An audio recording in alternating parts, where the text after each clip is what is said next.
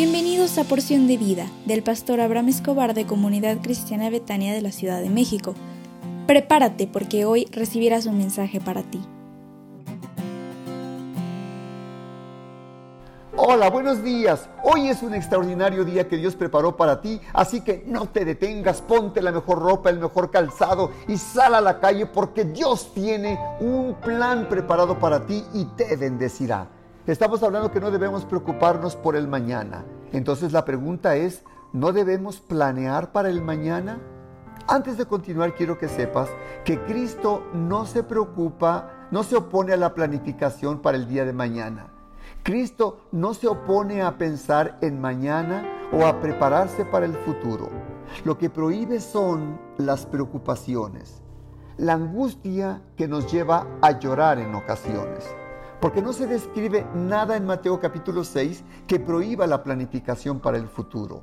La Biblia dice en Santiago 4:13, no os gloriéis del día de mañana, vamos ahora, los que decís hoy y mañana iremos a tal ciudad y estaremos allá un año y, y traficaremos y ganaremos. Santiago nos explica cómo debemos hacer planes para el futuro. Nos muestra cómo planificar de la manera que agrade a Dios. Planificar y preocuparse son cosas muy diferentes. ¿Cómo debemos planificar entonces? Santiago nos responde en, en el capítulo 4 eh, y 4 versículos 15 al 17 de Santiago dice, en lugar de lo cual deberías de decir, si el Señor quiere, viviremos y haremos esto o aquello. Pero ahora os jactáis en vuestras soberbias. Toda jactancia semejante es mala. Y al que sabe hacer lo bueno y no lo hace, es pecado. Ahora podemos ver la gran diferencia. Santiago nos dice que debemos hacer planes sin preocuparnos.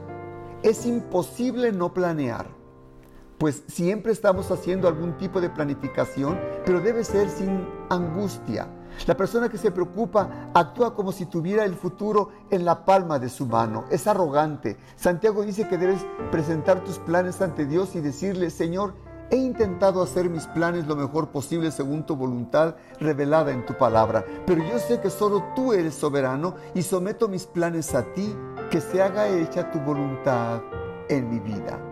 Así que cada vez que planees para el futuro, debes orar y decirle a Dios, te traigo mis planes para que los revises y los corrijas y que se haga tu voluntad y no la mía.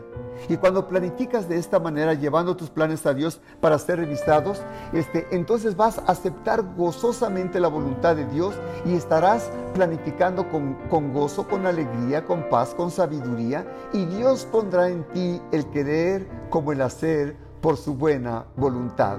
Puedes planear para el futuro, pero pon en las manos de Dios todo aquello, tus planes, tus proyectos, tus negocios, todo aquello que tienes en tu mano, ponlo en las manos de Dios y verás cómo Él te va a bendecir. ¿Me permites orar por ti?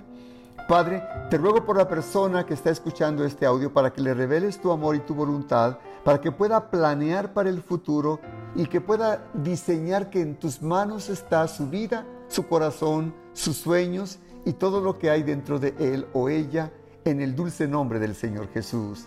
Amén.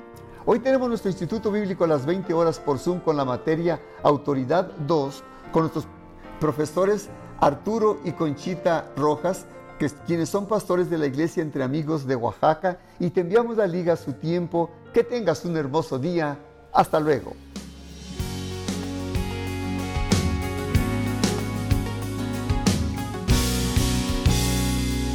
Betania